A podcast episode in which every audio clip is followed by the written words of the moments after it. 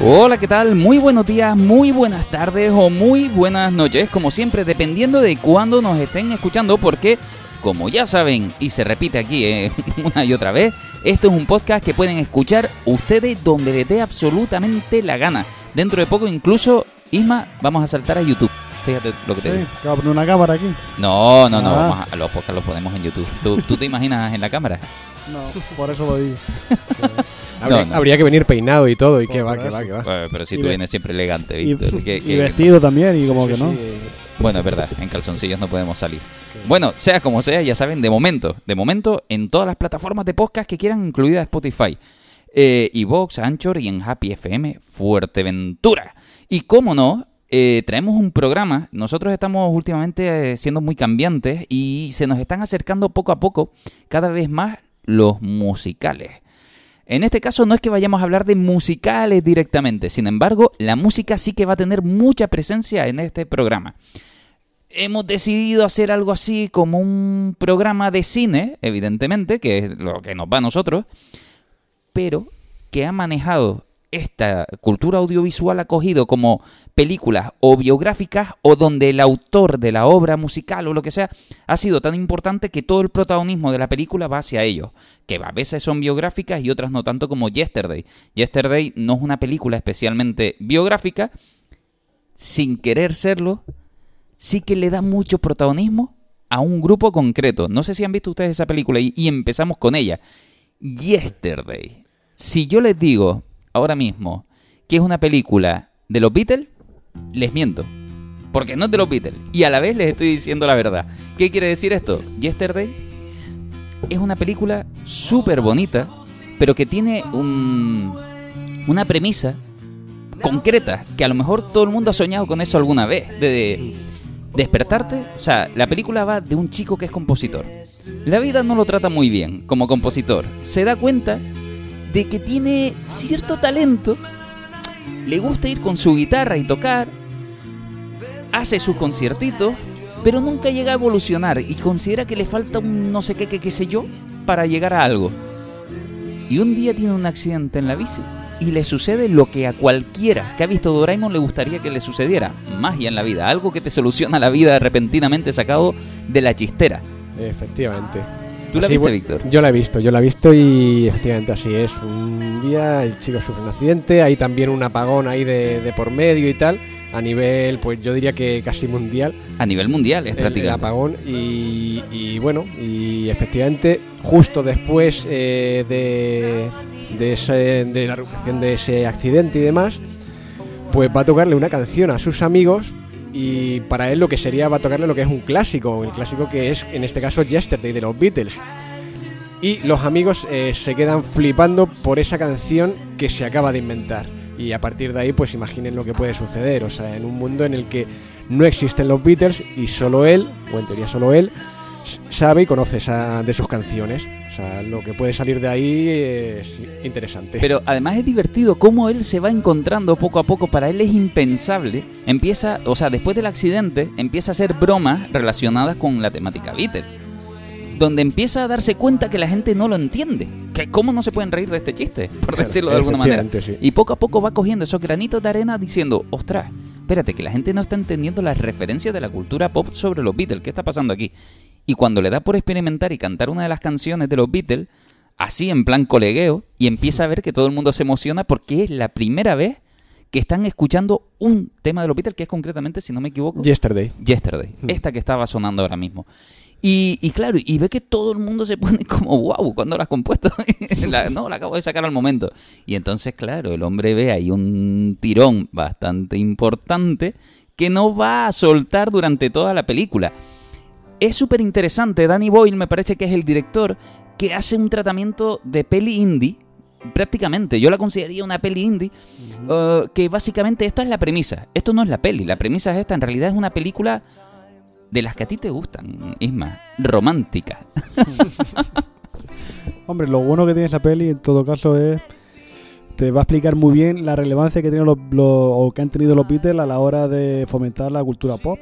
Porque en la peli aparte de los Beatles hay más cosas que no aparecen. Ahora no me, no me acuerdo qué es lo que era, como la Coca-Cola o alguna cosa de esta, tampoco están en, en ese... No, ni en ese- Harry Potter. ni Harry Potter, claro. Efectivamente. Y el hombre Eh, se queda ahí Bueno, y ni, ni siquiera el tabaco existe en ese. Eh, eh, es verdad, la gente no Mira. sabe lo que es fumar. Es lo bueno. Eso, sí que, eso sí que es bueno. Pero claro, la cosa es, esta peli no habla sobre los Beatles como tal, pero sí al final cuentan cómo ese grupo eh, revolucionó la música. Efectivamente. La música y con ello la cultura pop en general, a la hora de hacer cosas que sin los Beatles seguramente no habrían sido posibles. Es que la película tiene. Vale, es romántica, sí, de eso. Pero de verdad que la puedes llegar a disfrutar donde los Beatles, que no es, insisto, una biografía de la película de los Beatles. Lo sé, no debería estar aquí entonces, pero sí, porque en realidad los Beatles importan tanto que la película trata de mostrar que el mundo sin los Beatles sería peor, de alguna manera. Y. Y claro, y hay como dos o tres personas que les ha pasado lo mismo que a él y que sí saben quiénes son los Beatles. El mundo entero no, pero dos o tres personas sí que van a sus conciertos, él se empieza a poner nervioso y esa gente va a agradecerle a él que haya devuelto a los Beatles al mundo, aunque sea a través de su propio egoísmo en este caso, porque el mundo sería muy diferente sin los Beatles. Pero hay cosas que a mí me encantan en esta película. La prim- lo primero, eh, dejando de lado la historia de amor, cuando él empieza a tocar, empieza a ver que toca fibras a, través de la canción de los Beatles, sin embargo no llega a destacar. Yo pensé que la película iba a ir por ahí. De manera que di- dice, bueno, cuando empieza la película tú crees que la película lo que nos quiere decir es que hubo un momento y un lugar, y si no fue ese momento y ese lugar, no ibas a triunfar. Sin embargo, poco a poco se va descubriendo de que los Beatles da igual en qué época estén.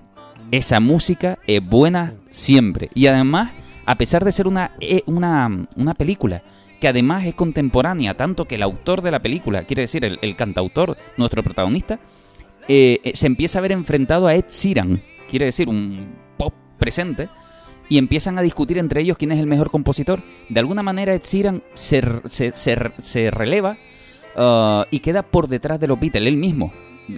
Ante, eh, ante escuchar a este talento, a este portentoso haciendo la canción de los Beatles, Ed Sheeran se reconoce como inferior. Así mismo, eh, es muy Claro que la película efectivamente, eh, o sea, Ed Sheeran se reconoce el perdedor ante el Ante chico- ante- no, en ante, ante- o sea, ante el protagonista, pero claro, el la, la- la letra o la, la letra que utilizó el protagonista para la competición no era suya, sino que eran los Beatles, o sea que efectivamente lo que esconde es eso, es como un descubrirse y el estar de, de- por detrás, muy por detrás de los Beatles, efectivamente. hay momentos que te va a regalar la película, de verdad, a mí, a mí me gustó mucho. No soy, soy un fan de los Beatles a punto justo de que admito, para mí, eh, que además no soy un, amante fervor de, de la música en general, yo soy de música visual, bandas sonoras y demás, admito que los Beatles a mí sí que me transmiten un montón, pero no me sé demasiado de sus vidas y demás. Sin embargo, si a ti te gustan, creo que te vas a encontrar un par de regalos en, en esta película. Hay un momento, una escena, y dejamos aquí la película, pero hay una escena que a mí me encanta, porque él considera que está tocando por primera vez canciones que por primera vez va a escuchar gente, y le parece como, ostras, para mí es mito, y les, les voy a empezar a cantar un mito a ustedes. Y claro, es cuando sus padres, que se lo toman en, en tono de en tono de broma, de decir, bueno, mi niño, a ver cuándo madura, y él está convencido de que tiene las canciones de los Beatles en su mano y que ya solo, solo le, le- le queda el éxito tras Claro. ello. Efectivamente no, y de hecho cuando él, cuando él, él dice, se refiere a sus obras, o en este caso las obras de los Beatles, como la- las define como obras maestras y clásicos y temporales y no sé qué, no sé exactamente cuáles eran las palabras, pero sí, algo así como de la- las califica de obras maestras y le llegan a decir como que no sea tan pedante, ¿sabes? Que Efectivamente. dicen, "Tío, o sea, no, ¿cómo vas a definir tus propios temas como, como obras de arte, obras maestras? Y claro, o sea, él sabe lo que tienen detrás esas Él, canciones. él lo o sea, sabe. Y de hecho, ah, hay un momento en el que, como ve el trato de los padres, de inferior, de músico, de por favor, ponte a hacer cosas de verdad, decide sentarse al piano y decir, les voy a tocar lo último que acabo de componer. Lo que él considera una de las canciones más bellas que se han escrito en la vida. Y empieza el chico a tocar esto.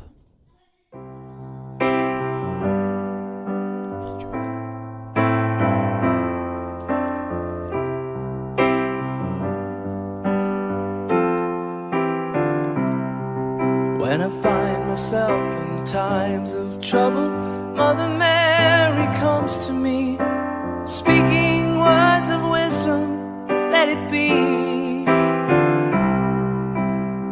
my hour of darkness, she is standing right in front of me, speaking words of wisdom. Let it be.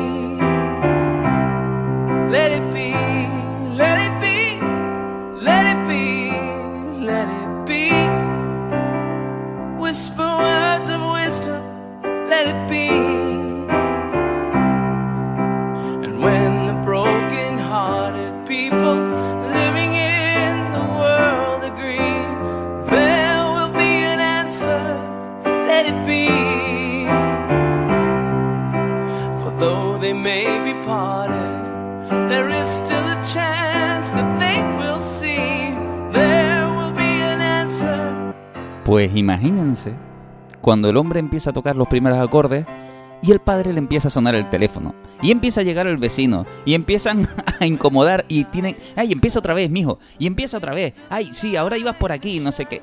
Claro, y el, el- el hombre se empieza a frustrar diciendo, te estoy intentando tocar la canción más bella del mundo y eres incapaz de estarte tres segundos quieto en el sillón. Efectivamente, es muy, muy cómica esa escena, pero a la vez sea, un- Es muy realista. eh, Y así termina Yesterday. Justamente terminamos con esta que era una de las películas que yo iba a traer.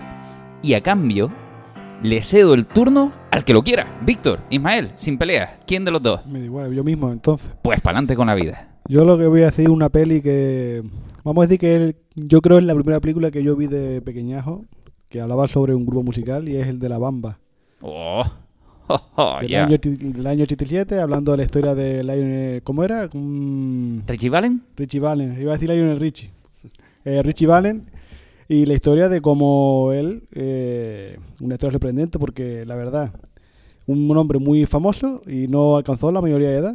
Eh, el pobre murió a los ocho meses de empezar la carrera en un accidente de avión. Spoiler de la película. Claro, pero bueno, ya pasó, eso pasó en los años sí, 50. eso- quien no eso- se acuerde no- Eh, no, o quien no lo sepa. Lo digo eso- de broma. Es como hacer el Pues- spoiler de Titanic, ¿no? De que el barco se hunde. Y lo que tiene la relevancia de, de esta película no es tanto como el grupo, como Richie Valen, pero para mí sí, en el sentido de que una peli que yo vi de pequeño y que me gustó mucho, que me transmitió. No, y la historia de cómo muere, porque muere... la- hay una canción que es la de American Pie que habla sobre ese accidente, porque el accidente se recuerda como el día que murió la música, porque muere Richie Valen y muere una cantante que un cantante que es Buddy Holly, que también en los años 50 Claro. arrasó. Y era un grupo, era un, estaban de gira y deciden, eh, como estaba mal tiempo, alquilar un avión y marcharse rápido de un sitio a otro para no pillar el frío, porque ya estaba la gente empezando a enfermar. Claro. Pero el avión tenía de perfecto y tuvo un accidente y murieron todos los componentes de todos los que todos los que estaban en ese avión. Que además la, la decisión de Richie Valen fue de última hora, concretamente. No, decir, se la jugó con otro y el otro perdió. Claro. Pero hay que perdió al final de todo de ahí.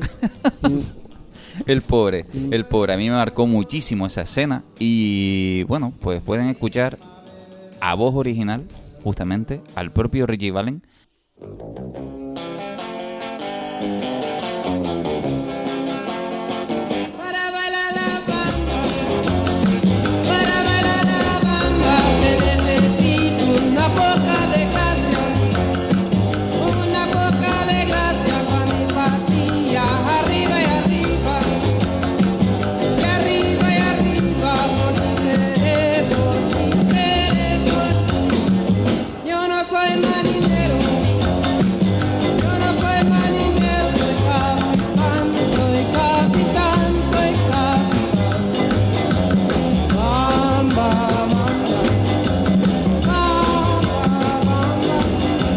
Justamente esta película es de 1987. Hablaba justamente, como estábamos diciendo, de la vida de Richie Valen. Es una película biográfica eh, que a pesar de que nos va a dar un poco de penita, eh, quizás la podrían ver porque es bastante interesante. Hombre, una cosa que tienen siempre los biopip, que es como se llaman las estas películas biográficas, es que hay momentos que te va a dar pena.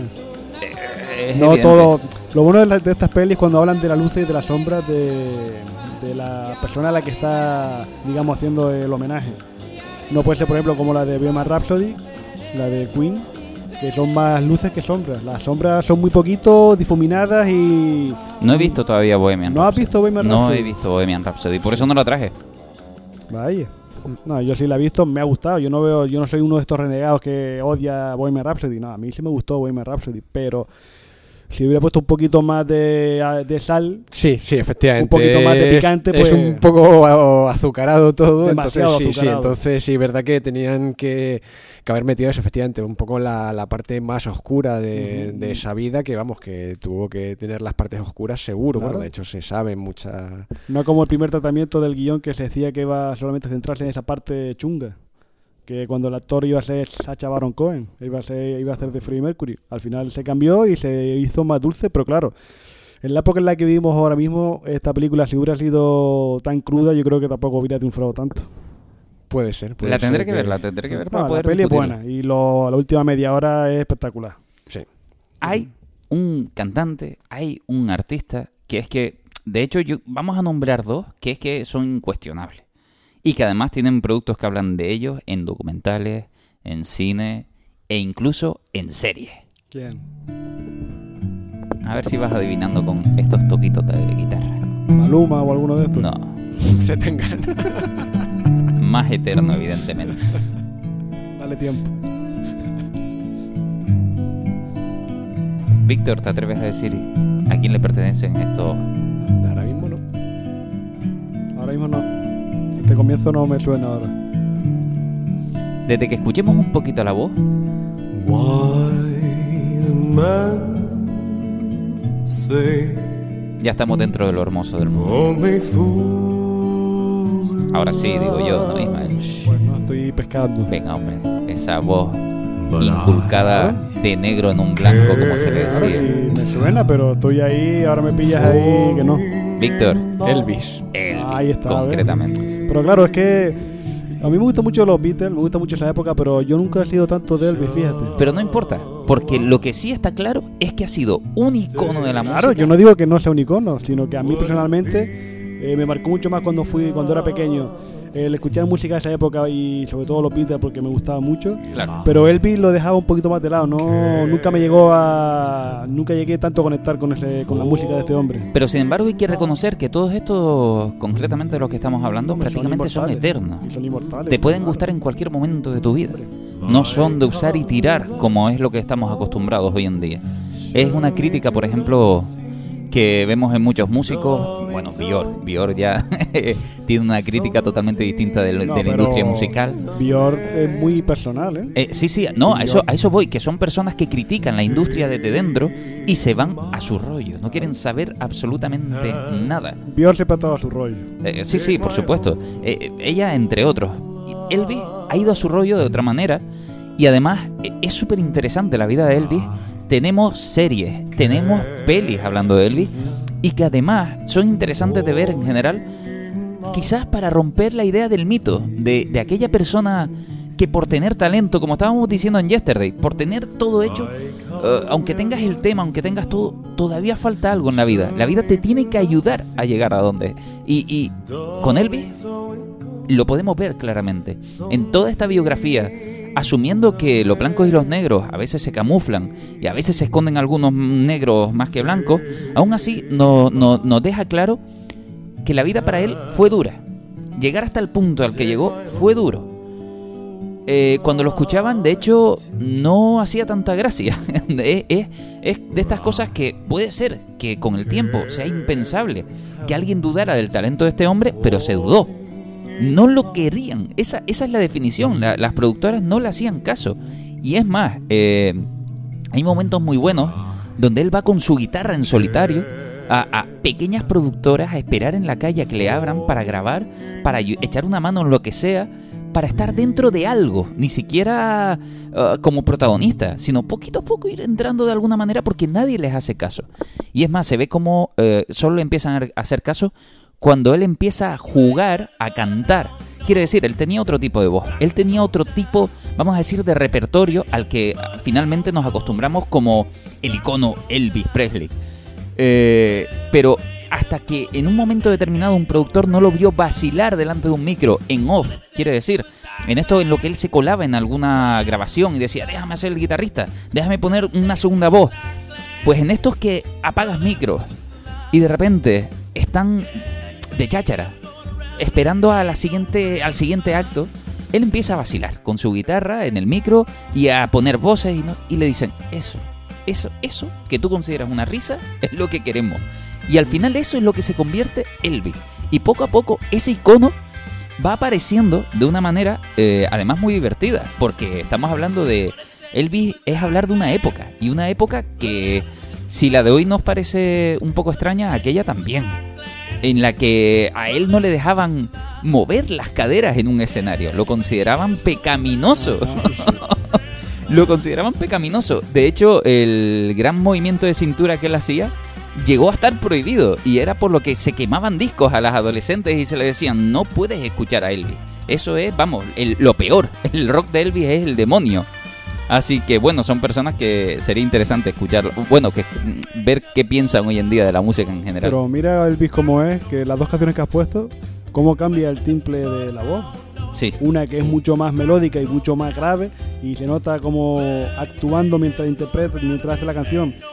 Notas eh, la gravedad de- del tema y aquí lo ves mucho más festivo. efectivamente. Hay músicos hoy día que solamente tienen un registro de voz y no lo Sí, pueden de sacar no lo de ahí porque como saquen de ahí y del autotune se llama, ¿no? Lo que- El autotune, sí. pues ya está, se van, a- se van al carajo. No, ya desde- la- yo creo que esa es la diferencia, que hoy día se fabrica un producto, no se fabrica eh, a un cantante o se encuentra un cantante o se busca, sino tenemos aquí a alguien, sabe, tiene un poquito de voz buena, venga, producto, sacamos el producto, le vendemos un par de años buenos, lo tiramos y buscamos el siguiente producto. Muy poco, yo creo que hoy día es muy poco, siendo cuñado, vamos a hablar de, de poco papel de cuñado ahora, yo creo que hoy día es eso, se usan y se tiran los cantantes porque la gente es tan olvidadiza de mismo, la memoria es tan cortita, no de intelecto, sino de que no son capaces de que las cosas perduren, sino lo nuevo, lo nuevo, queremos lo nuevo. Y ya está. Sí, no, pero todo y a todos los niveles. O sea, yo, por Sí, ejemplo, todo, o sea, con, con mis hijos, eh, pues hay veces que me da por hacer una tontería, un chiste, no sé qué. Y pues mis hijos me recriminan como, uy, es que eso están de 2020, ¿sabes? O sea, cuando dices, joder, pues de, de hace dos meses. Pero, pero sí, como que me va todo tan sumamente rápido que, que efectivamente todo se llega, crece muy rápido y, y con la misma rapidez que ha llegado se difumina y ya se olvida todo el mundo de, de ello. Y efectivamente este tipo de, bueno, pues que también en su, tendría su parte de producto, obviamente. Pero, Pero pero, con una, pero eso, sin, sin obsolescencia programada en aquella época. Eh, a- a- conocí una vez a un, a un señor que trabajaba en la radio muy mayor y, y él me lo explicaba muy bien esto ya en lo en principio de los 90, no, men- mentira, mediados los- de los 90. Y me explicaba que evidentemente hubo una época en que la radio era protagonista de la música, verdadera protagonista. Era lo que marcaba lo que se iba a escuchar o no. Eh, y, que incluso ahí había ah, ni más ni menos que un acto de responsabilidad hacia el artista. Quiere decir, mm, yo te voy a sacar adelante, pero el artista ah, se consideraba que era alguien que tenía que ir madurando. Mi apuesta contigo era de futuro. Y por eso podemos ver artistas, eh, sobre todo cuando hablamos de artistas de culto como Elvis, como Michael Jackson, del que habla- hablaremos después y demás, son artistas que podemos ver una progresión en su vida. Y tenemos la capacidad de poder ver cómo su estilo musical incluso va evolucionando. ¿Qué sucede? Que había una apuesta de futuro. Hoy en día, la música es más barato si es de usar y tirar. Porque la responsabilidad de tener un producto, una persona producto, que va evolucionando y a ver qué pasa con él, era una apuesta arriesgada, más arriesgada que hoy en día. Solo te uso un verano, me da igual lo que hagas el año que viene. Lo doy todo por ti. En un verano tengo un dinero que gastar en ti y un dinero que me debe volver. Y a partir de ahí me da igual si el año que viene dejas de existir. No hay una apuesta a futuro, hay una apuesta de inmediata, como es la sociedad actual, de inmediatez y ya está. No es ni, criti- ni criticable, ni mejor, ni peor, son metodologías distintas y eso nos hace comprender cómo va a ser más difícil poco a poco quizás encontrarnos con grandes hitos como nos estábamos encontrando antes. Hombre, también son las inquietudes, creo, también de la misma persona o de grupo. Porque, por ejemplo, John Lennon, eh, los Beatles, al principio era muy festivo. Sus Claro. canciones eran muy pop, eran muy ligeras. Pero el mismo John Lennon, con el pasar del tiempo, se va haciendo un poquito, digamos, más consciente de la época en la que vive y sus canciones se vuelven mucho más críticas. Claro, pero son artistas que se lo pueden permitir. Yo me imagino un artista hoy en día, la firma de la productora es tan importante que evidentemente lo que se llama venderse es lo primero que tienes que hacer. Eso, eso eh, eran otras épocas, eran otros momentos en el que hoy yo, yo creo que eso, luchar contra una discográfica puede ser muy complicado. Ahí está. Volvemos a Bior. Bior va a su bola y no necesita discográfica, lo ha dicho así claramente. Pero bueno, ya está. Sí, pero hoy Dicho- día también con toda la inmediatez que hay de o, o la cercanía que se le puede tener un cantante hacia su hacia su fan por medio de Instagram, YouTube, eh, Spotify y todo esto, yo creo que también La discográfica te vale para mm, tener el trampolín, pero es que ahora muy- muchas veces el trampolín ya lo haces tú mismo. Hay cantantes hoy día que han triunfado, pero triunfaron primeramente en circuitos más pequeños como puede ser YouTube o lanzando sencillos en Spotify. A ver, es que yo creo que la discográfica, creo también que puede ser una opinión tan tirada a la basura como y cualquier decimos otra. discográfica cuando esos viejos. A eso los voy, que la, la discográfica tarde o temprano va, va a terminar de ser una intermediaria sin funciones y al final va a depender mucho de otras cosas. Ahora más, más que una discográfica lo que vale es la viralidad. Esa empresa que te consigue hacer viral es más que Pero suficiente. eso es como hoy día, tristemente, eh, la función de la sala de cine. Ahora mismo ya el estudio no necesita una sala de cine para estrenar su producto. Ya lo tiene en streaming. Eh. Como HBO, que, o Warner mejor dicho, que va a estrenar tanto en sala de cine como en su canal de HBO. Y entonces, ¿en qué lugar se queda la sala de cine? Ay, ya veremos con el tiempo Esa- qué es lo que sucede ahí. Sin embargo, mira, escucha esto de fondo, porque sé que un montón de gente recuerda haber cantado esto en juegos como el de la Play 2 de cantar el SingStar.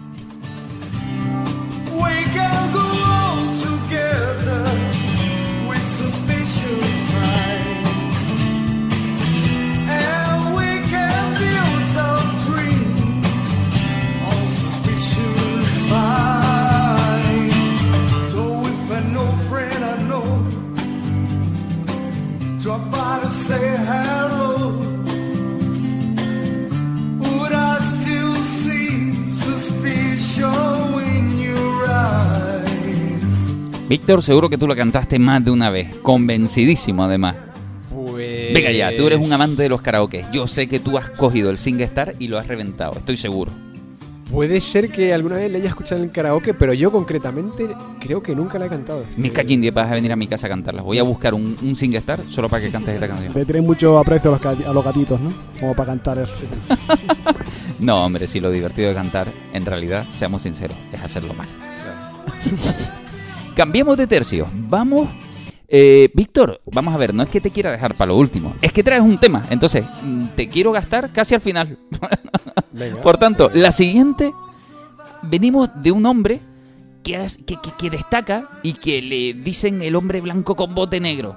Vamos a irnos a un hombre que de verdad tenía bote negra, de negro, perdón, porque era negro.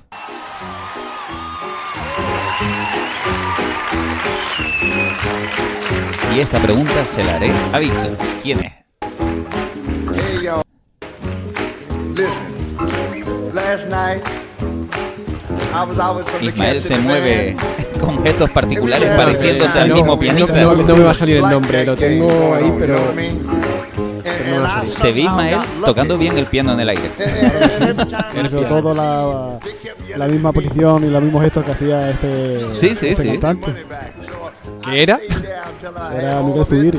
No, era Ray Charles. Rachel, el grandísimo Rachel. Y la película de Rachel, la polémica película de Rachel. ¿Cómo viste esta película, Ismael? ¿Te gustó? Para mí es una de mis preferidas, si no la preferida de, de este tipo de peli. Porque una película que juega muy bien, como hemos hablado antes, de la luz y de la sombra. Y cómo te puede contar lo grande que fue Ray Charles, pero también lo ruin que llega a ser en, Sí. en ciertos momentos. Ra- Rachel, Rachel, Rachel, porque en el disco pone Rey. Pero no sé si es Ray o Rey, como se diría No, no, es Rachel, pero en el, en el disco de la película me parece que ponía Con Rachel. Eh, Pero a propósito. Ah, a jugar con la idea del rey. Ah, mira. Pero aquí todos son reyes.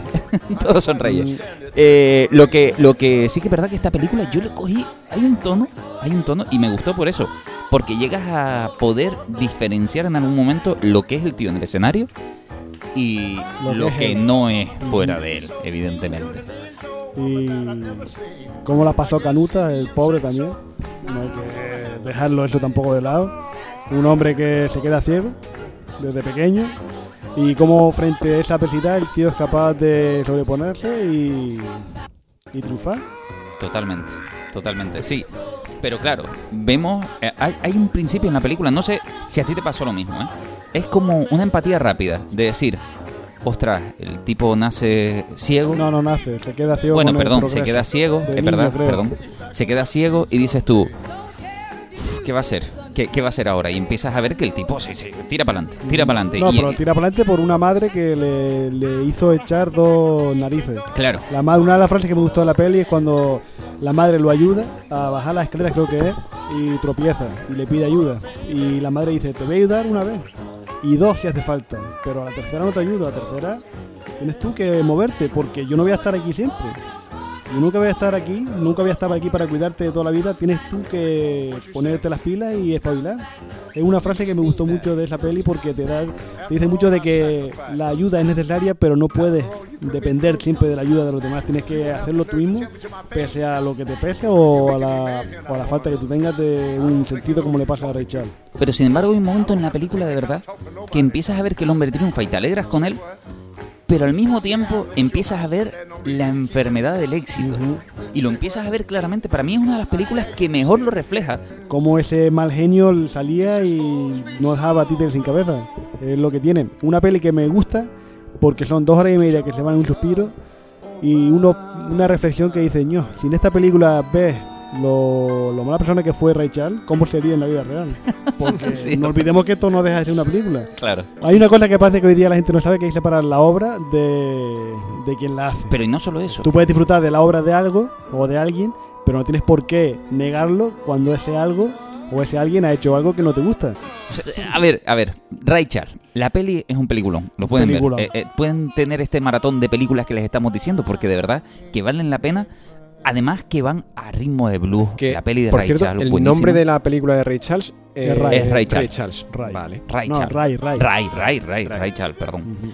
Ray Charles. Y así, ya está. Así, Jamie Foxx hizo el papel de su vida ahí, porque Jamie Foxx, el pobre, está ahora en el limbo, pero ahí la verdad es que se, se la sacó. Y si yo pongo esto, yo creo que enseguida van a notar de quién vamos a hablar. Ya está, no hace falta más, ¿verdad? No, no, no. Ya.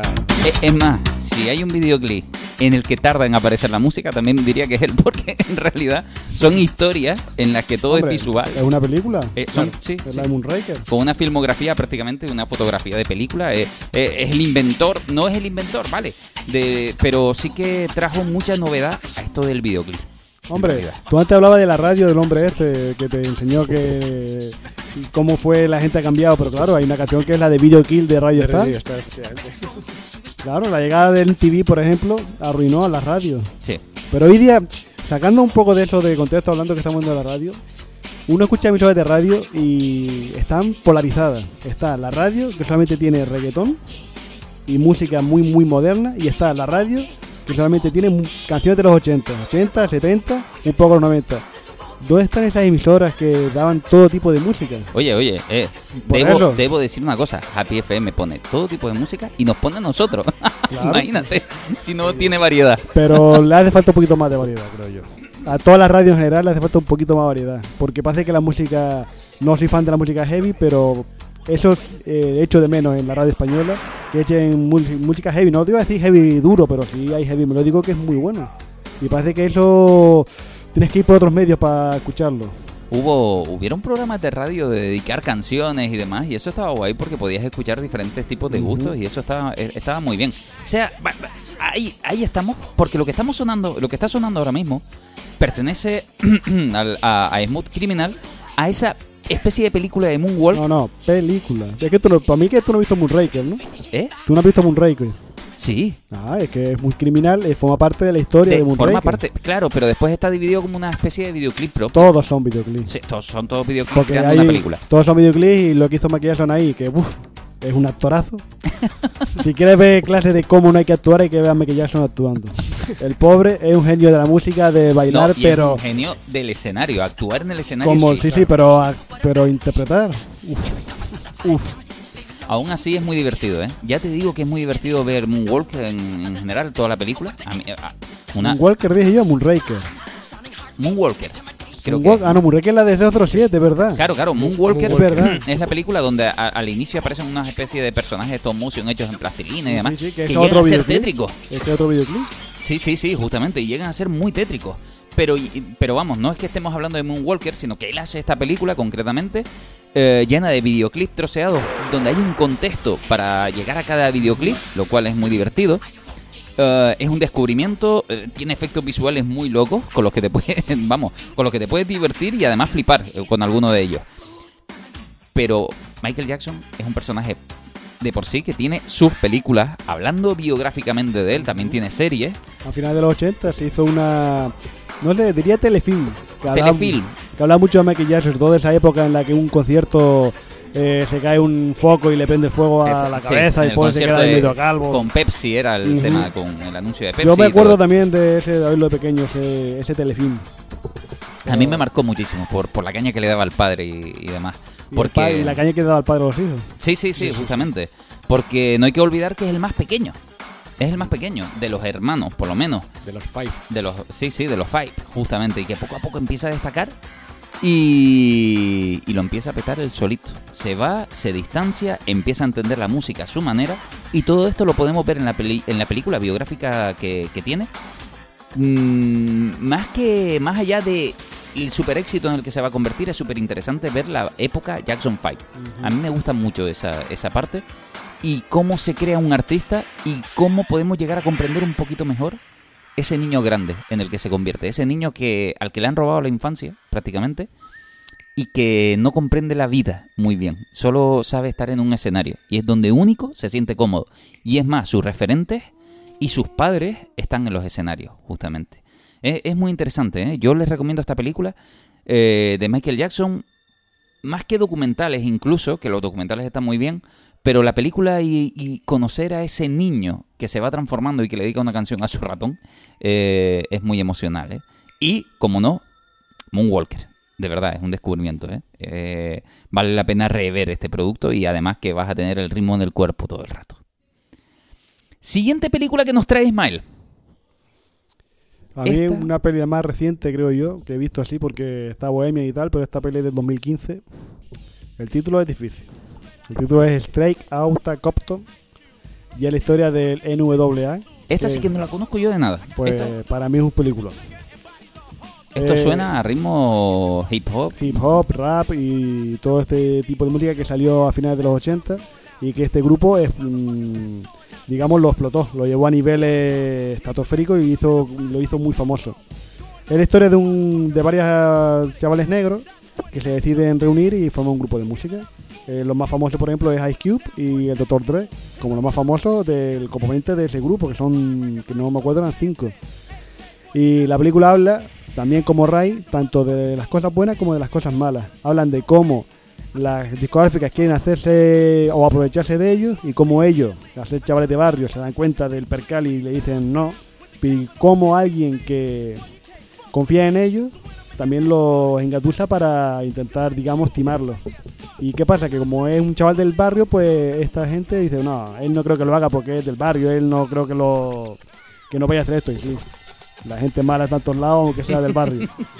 y es una peli que se centra sobre todo en una música, en una canción que es la de Fact the Police, que una canción que ellos hicieron porque era época de los disturbios que hubo en Estados Unidos, bueno, cuando no los ha habido, de que la policía era muy ruda con, sobre todo en los barrios negros y como ellos hicieron esa canción criticándola. Una canción que en los conciertos donde ellos iban siempre le prohibían eh, cantarla, pero ellos se saltaban esa norma y la cantaban, aunque después fueran a comisaría. Una película muy recomendable en el sentido de que también son dos horas y pico de peli que se van en un suspiro y ves una época que ya no se ya no ya no se va estilando. Hoy día ya con el auge de las redes sociales y con el auge de todo eh, se pierde esa frescura, yo creo a la hora de componer música, del ser tú el que las componga. Claro. Y me gusta, me gusta mucho esta película porque te cuenta muy bien todo ese toda esa época a finales de los 80, eh, lo que era Estados Unidos y cómo no ha cambiado tanto en estos años. No, de hecho es muy curioso ver reposiciones del Príncipe de Bel Air y encontrarte con episodios donde prácticamente son como entrenamientos de la vida real para la gente de color. De decir, Mm. oye, esto es una realidad. Y, y estamos hablando ya de los 90 metidos. Sí, pero Y- ahora mismo 2020 Y es lo mismo. tampoco está muy tampoco es que se haya mejorado demasiado. No. Ahí tiene los disturbios del año pasado que hubo en Es más, si, si ha pasado algo, quizás son dar pasos atrás, Mm. incluso en, en los últimos años.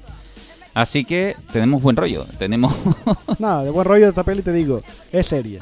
Una película que se estrenó en 2015 que fue un exitazo porque arrasó, costó poco dinero y alcanzó unos fueron 200 millones solo en Estados Unidos. Y que curiosamente en los Oscars la ningunearon. No tuvo ningún tipo de nominación, ningún tipo de nominación y eso molestó mucho. ¿Por qué? Porque fue cuando empezaron a decir que los Oscars, ¿cómo era? Oscar so white, ¿no? Oscar muy blanco. Y a partir de ahí, digamos, una película que impulsó el decir, no, aquí se ningunea una película solamente por el color de la piel de los actores, Claro. no por la calidad que tenga la película. Que es una cosa que ahora se lleva a un extremo que no me gusta tanto, pero que es verdad. No deja de ser cierto que una película que tiene muy buena calidad, solamente porque casi todos los componentes eran negros, la ningunea.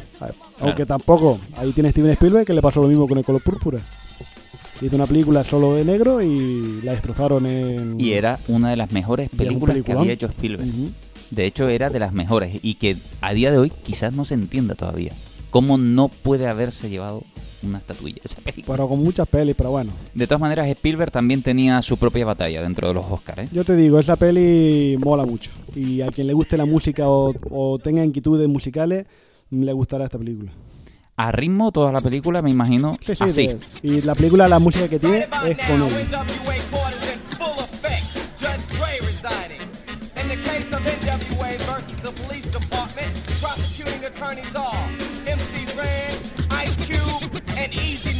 E. Order, order, order. Ice Cube, take the motherfucking stand. ¿Hay que ser un amante del hip hop o del rap para disfrutar de la película? No, porque yo no lo soy. Ah, pues Yo mira. no lo soy. Yo me ciño a lo que es un- el cine en sí. No me ciño a mi gusto musical a hablar de una película. Me puede gustar una peli y la música que cante no tiene por qué gustarme.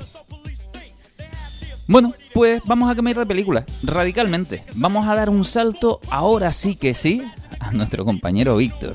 Pero no cambiemos de color. Víctor, Efe- efectivamente, cambiamos de película, de tono de película, pero, pero el color sigue siendo el mismo. Y, y muchas veces el rechazo a ese color también vemos que como ha estado siempre presente. a ver si Bueno. ustedes lo adivinan. Escuchen un poquito.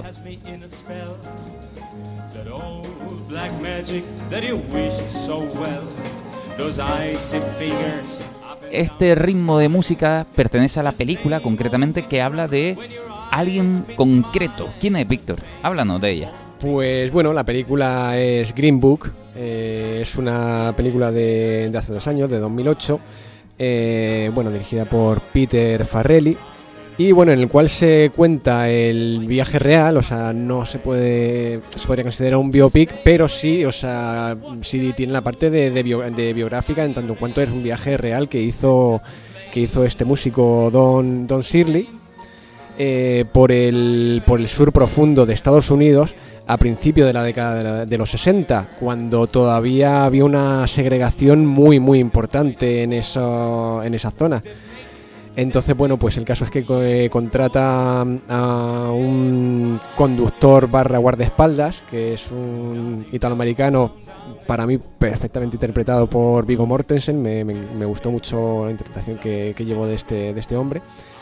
Y bueno, y vemos pues cómo, eh, cómo a lo que se va enfrentando este hombre, primero lo que se enfrentó eh, de la música, o sea, de, porque era, era un hombre negro y no podía, y parecía como que, que sobraba un poco, que no estaba bien en su sitio eh, haciendo música clásica, cuando era un virtuoso del piano, tocaba unas melodías de música clásica increíbles, o sea, era flipante, pero como que no, no le hacían encajar ahí y le decían pues le, que tirase más hacia la música negra, hacia un soul, un blues, tal, o sea, música más, en teoría, acordes a lo que, a lo que él era.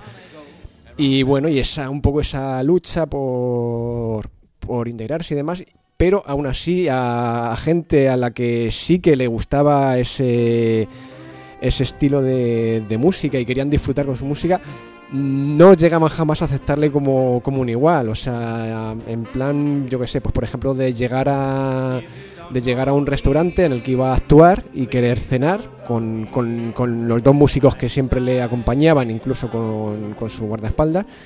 Y bueno, y decirle que no, que él no podía cenar ahí porque era un restaurante para blancos. Y claro, él, de- él se quedaba flipando y decía, pero si voy a actuar ahora dentro de un rato, y dice, sí, pero vas a actuar, no vas a cenar. Es claro, la diferenciación. O sea, Eh, el claro. otro día lo hablábamos, lo de Mohamed Ali, ¿no? Que se había llevado medalla de oro y no pudo celebrarlo en Estados Unidos. O sea, la gente celebraba en Estados Unidos haberse llevado una medalla de oro, pero él cuando volvía a Estados Unidos ya no podía ir a un restaurante a celebrar que había ganado una medalla de oro. Efectivamente. Y entonces, pues bueno, pues en este viaje, ya te digo, se va viendo, bueno, además una progresión conforme se van metiendo en ese sur estadounidense más, más profundo, pues se encuentran más problemas, más tal. Y vamos, es una película que me encanta, eh, para mí, pues bueno, mm, llena de, pequeños puntitos de sabiduría que se proporcionan tanto tanto eh, el personaje de Vigo Mortensen, no me acuerdo cómo se llamaba, Tony Villalonga o Villalonga o algo así, al- a Don Shirley como, como al revés, como Don Shirley al, al otro. O sea, es un viaje de aprendizaje mutuo y de, y de dos personas que son totalmente diferentes y una forma de pensar. Porque bueno, de hecho al principio de la película, que, bueno, no, no voy a develar nada, pero bueno, eso es al principio que el personaje era- eh, se le veía que era bastante racista, de racista hasta- el punto de que... Hablando. ¿Eh? El guardaespaldas. El guardaespaldas, sí, sí, efectivamente. De que uno, eh, una- un- dos chicos habían ido a, hacer unos trabajos a su casa y demás, y la mujer les ofreció un vaso de agua. Pues cuando se fueron los dos chicos, el hombre cogió los vasos de agua donde habían bebido los dos las dos personas estas negras y los tiró a la basura. O sea, ese, ese punto de racismo Alucinante. tenían sí. Y, pero al final es eso, o sea, y al final se ve que, que, bueno, se, se da cuenta de que todos su- su- esos pensamientos que tiene no, no sirven para nada y eso, tiene pues, un aprendizaje muy grande de lo que es la vida y de lo que son las personas y de la, la falta de importancia que al final que tiene que uno sea blanco, negro o lo que quiera que sea, ¿sabes? Es una pena que pelis como Green Book o American History X, los finales no sean de la vida real. Dios, pero has pegado dos cam- cambios ahí de una película a otra, de comparación. ¿eh? No, me refiero a, a- a mentalidades que puedan cambiar. Ah. Quiere decir, son personajes que empiezan la película de una manera y que ante un pensamiento tan oscuro cambian radicalmente, como Mm. que se dan cuenta de que la vida no es eso, ¿no? Y claro, eso no va a suceder en la vida real. Fíjate que a mí Una peli- persona racista rara vez en su entorno va a dejar de serlo. Pero porque igual no es tan racista. Es que es la diferencia. Igual es racista por la educación que ha tenido, pero es, A- a eso el voy. tío tiene la capacidad mental de decir, no, no tengo por qué rechazar a alguien solamente por el color si veo que esa persona es buena. Porque en la película tú ves, sobre todo lo la, lo- la primera media hora, como, aún así siendo el guardaespaldas, el tío va a su aire. Y dice, sí, sí, tú me pagas a mí, pero tú te vas por tu lado y me voy por el mío. Y aún así le protege. Claro. Como la escena esta del bar, que el tío se confía porque enseña el fajo de billetes y el otro dice, pero ¿por qué? ¿cómo, cómo sacas eso ahí? ¿Cómo saca eso en un bar? A mí me gusta mucho esta peli. Es una película que la que puede tener la crítica de que es blanca, pero yo pienso que hay que no hay que ser sórdido para mostrar a veces la realidad de las cosas. Porque esta película te enseña muy bien cómo era la, la segregación en Estados Unidos sin tener que recurrirte a palos, ni torturas, ni nada. Solamente con ciertos detallitos tú ves que la cosa no está, no está bien en ese, en ese lado. Es una peli que yo creo que enseña de mucho sobre lo que es la vida en sí sin tener que regodearse de lo malo. Yo no he podido ver la película, pero sí se nota en la fotografía, el tratamiento que tiene de color y demás, que trata de ser una película más positiva que negativa. Claro, una película que tú te sientas a la vez y la ves entera y te queda bien, te queda Sí, satisfecho, claro, una, como se dice, una feel good movie. Con una frase que me encanta. O, o peli buen rollera. Claro, feel good movie, una peli de quedarte bien. Hay una, una frase que me gustó mucho. Eh, por ejemplo, el personaje de Don Shirley está peleado con el hermano. Y el eh, Vigo Mortensen le dice que por qué no habla con el hermano. Y el tío dice, no, que me llame él a mí. Y Vigo Mortensen le dice, te voy a decir una cosa. En esta vida hay mucha gente sola porque han tenido no han tenido la valentía suficiente de llamar el primero o descolgar el Sí, teléfono. efectivamente. Una frase que me una gustó mucho. frase, sí, sí, sí. Y uno dice, la yo creo que más aprendió Don Shirley del personaje de guardaespaldas que al revés. Porque la pedantería, la soberbia que tenía también ese músico Claro, es demasiado. en una casa, sentado en un trono, Sí, "Uf, es verdad, sí, sí. demasiado pedante es este, este músico. Y una cosa curiosa es la existencia del libro verde que yo no sabía que existía. Una guía para negros sobre cómo tienen que guiarse en el sur profundo de Estados Unidos, que es el Green Book. Qué curioso. A qué hoteles hay que ir, a qué restaurantes tienes que ir, porque los otros están vetados para ti. Claro. Una peli, para mí, un película. Eh, Oye, pues eso nos descubre una bueno- cosa muy interesante de Estados Unidos todavía. ¿eh? Sí, Y yo, bueno, eh, quiero aportar eh, simplemente una, una pequeña frase, que un pequeño textito que, que dijo Vigo Mortensen en una, en una de la rueda de prensa de promoción de, la, de esta película, de Green Book. Pues Vigo Mortensen dijo una frase que, o sea, para mí define a la perfección de lo que está basada esta película. Y dice algo así como, cada persona tiene la posibilidad de superar su propia ignorancia y la de su comunidad a través de la experiencia directa de compartir cosas con gente que parece diferente. A la larga, la experiencia siempre vence la ignorancia, pero hay que abrirse un poco. Hay que hacer un mínimo esfuerzo para aprender, entender y conectar con los demás. Esta frase, ya te digo, la dijo Viggo Mortensen en una rueda de prensa de promoción de esta película y para mí define la perfección la película y, y define lo que debería aplicarse uno en la vida real, pero por suerte no parece que abunde mucho. La sociedad en general. Es que la vida real, sin entrar mucho en detalle en eso, sí que es verdad que se ha creado su burbuja de red social y red sociales simplemente WhatsApp, Facebook y demás, donde ya eso abrir la mente es muy complicado. Porque claro, la, la mente se ha cerrado a una burbuja de gente con la que hablo solo porque hablan de lo mismo que yo. Entonces es muy difícil salir de ahí porque la incomodidad nos ha llevado a no querer escuchar a los demás. En vez de incomodarme para ver qué me quiere decir, es como, no, no, este- este- con este no hablo, porque me dice cosas que no quiero oír. Y claro, estamos en ese punto en el que yo sé que Vigo Mortensen eh, es un tío muy tolerante, muy abierto, es muy suyo, muy culto. Y sus palabras a lo mejor pueden estar llenas de verdad, pero son muy complicadas ahora mismo de llevar a que cabo. llevar a la Pero lo que yo siempre digo en ese aspecto, educación siempre. Sí, claro. Más, nunca es, nunca es poca. No, no, educación, educación, educación en todos los aspectos. Por supuesto. Es lo porque, que tiene. porque efectivamente que un componente muy grande de la, de la intolerancia es la ignorancia, eso es así. Y la mente se cura, se cura educando y como dice muchas veces, leyendo. Y no el WhatsApp o el meme. Leyendo cosas de verdad. Claro, es que la vida se ha resumido literalmente en titulares, en memes y en boberías. En boberías me refiero, no, todo eso es divertido y todo lo que quieras, pero claro, si quieres profundizar y tener opinión, necesitas, Sí, tienes que bajar del titular, no puedes quedarte Claro. solamente ahí. necesitas comentar más, hablar más, discutir más y sobre todo una cosa que se lleva No, poco, y aceptar. discutirse a uno mismo Y también. aceptar más, ¿eh? Tú puedes discutir, pero hay gente que discute y no, No, no, pero- y no da el paso a torcer, digas lo que digas. Hay- Discutir, no, debatir. Yo, yo, a ver, había un estudio psicológico que hablaba últimamente de lo sano que era, eh, ligeramente, eh, y además va con la peli que vamos a hablar ahora. Sin entrar en psicosis, en una psicosis, eh, el, el nombrarte como un factor externo quiere decir, dentro de tu cabeza hay pequeñas vocecitas que te van diciendo pequeñas cosas. Discutirte a ti y rebatirte a ti a veces es interesante. No darte la razón constantemente y decir, ostras, y si lo que me dice esta persona, en mi cabeza hay como un pequeño punto de vista que lo quiere escuchar, o que quiere reflexionar, o que quiere decirme, a lo mejor mi idea no, no debería estar tan secada. A lo mejor deberías hablarte un poquito a ti mismo. Y no solo pensar que eres perfecto o que tu opinión única o, o primera es la única que vale. Pero bueno, eh, de- y después haz lo que quieras. En realidad, pues, esto es así. El mundo es así. No me hagas caso. No vamos a arreglarlo de que... Claro. Eh, pues decía que la película que viene a continuación tiene que ver un poquito con, con enfermedades mentales. Había un autor, un autor, había un pianista que se llamaba David Helfhot. Helfhot. No sé si le suena, le suena a ustedes. No. Hay una película que se llama Sign. Claro, Y esta película recoge un poco a tono biográfico la vida de este chico. Una vida que no será fácil. Es más, esta escena es muy buena. Miren, o escuchen. Eh, chico, ¿por qué no tocas algo? Algo, chico, vale, tranquilo, vale. Entra un chico, en este caso una persona mayor, que parece un poco distraída, y empieza a tantear el piano de un bar. Mientras la gente se ríe de él porque su forma de comportarse es un tanto extraña. Y de pronto se agacha y el piano se hace suyo.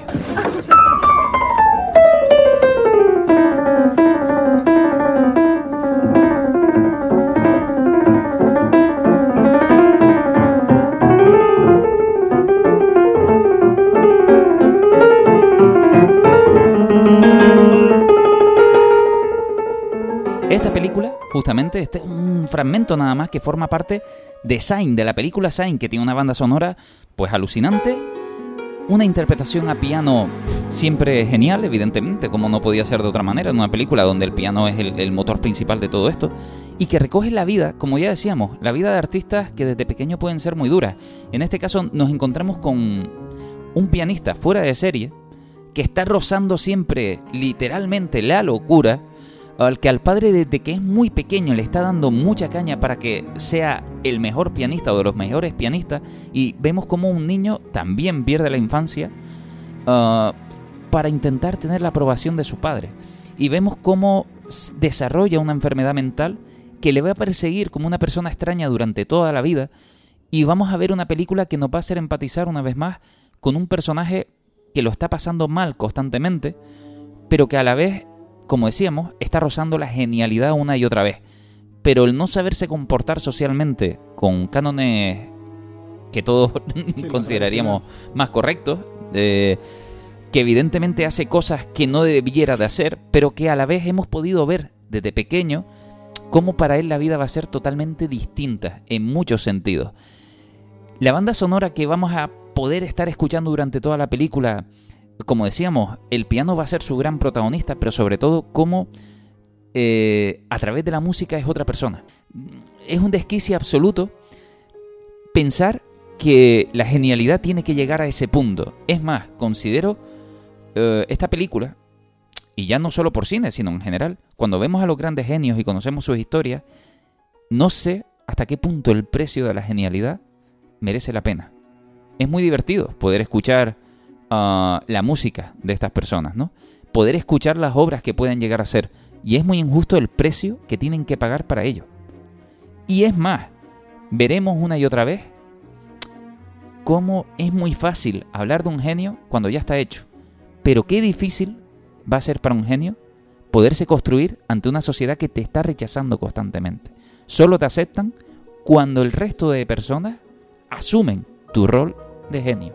Mientras tanto, todo eso es muy complicado. A mí me recuerda mucho, si lo sacamos de las personas, a lo mejor se puede entender un poquito más. Aquel programa que hicimos de Pixar, donde todos eran unos incomprendidos, hasta que, ah, ahora es Pixar y todo el mundo aplaude una película de Pixar. Como al principio, antes de que nadie les aplaudiera, era un poquito difícil invertir en ellos o entenderlos ni siquiera lo que estaban haciendo. Pues todos estos genios se resumen prácticamente en esta película también, donde tenemos infancia dura. Yo creo que hay artistas que han llegado lejos sin necesidad de la infancia dura, pero nos encontramos como un patrón muy claro en los genios y suele ser este tipo de cosas concretamente. Infancia dura, vidas eh, prácticamente alejadas de, de una vida común como las nuestras, Y podría solas. ser. ¿Eh? Y solas. Y solas, ah, pero Solas en el sentido de la soledad. Por mucho que esté acompañado, la soledad siempre acompaña mucho a, esta- a este tipo de gente. Y, y es más, el rechazo, incluso pianistas, hay, hay muchos pianistas clásicos eh, que, que mm, incluso les gustaría dar conciertos a espaldas del público y que el concierto es algo que hacen prácticamente porque es su finalidad, pero ni siquiera les gustaría hacerlo ante todo el público, ¿no?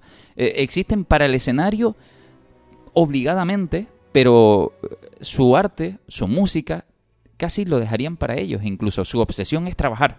El trabajo duro para la perfección, no para que unos monos de feria le aplaudan al final, ¿no? Y, y eso muchas veces es lo que conlleva, además muchos artistas lo han dicho, pintores y demás, que al final el, el arte se desarrolla para que algunas personas, a veces sin criterio, puedan disfrutarlo o criticarlo simplemente y sin ni siquiera saber el valor de ello. Hombre, Volviendo a Pixar, el crítico de Ratatouille, ¿no? Eh, Efectivamente, ahí también se resume bastante. Pero bien. la tragedia que tiene el, el pianista este, el David Herford, ya no es tanto ya la dura vida que le tocó llevar, sino el handicap eh, mental que tenía. Y además le Esa- sumamos una enfermedad mental. esa es la pena. Los demás tenían sus tragedias personales porque uno eh, le gustaba mucho el polvo blanco, el otro era negro, tal, pero es que este pobre eh, lo llevaba ya de serie. Y eso uf, es mucho más complicado, creo yo, afrontarlo y que la vida y afrontar la vida con ese tipo de con esa con ese tipo de enfermedad que no deja de ser una putada. Disfruten de la película de Sign. Disfruten de la belleza del arte y, y del piano sobre todo. Aquí dejamos el programa de hoy. Yo creo que podemos rescatar en otro momento más tipos musicales. Creo que es muy interesante. Es muy divertido hablar de este tipo de cosas, películas. Víctor, muchísimas gracias por haber venido. Nada, gracias por dejarme estar un día más por aquí. Gracias Ismael por haber estado aquí con nosotros. Pues nada, hasta la siguiente. Con marcha, nos vamos y nos vemos la semana que viene. Adiós. Hotel. It's lonely. It's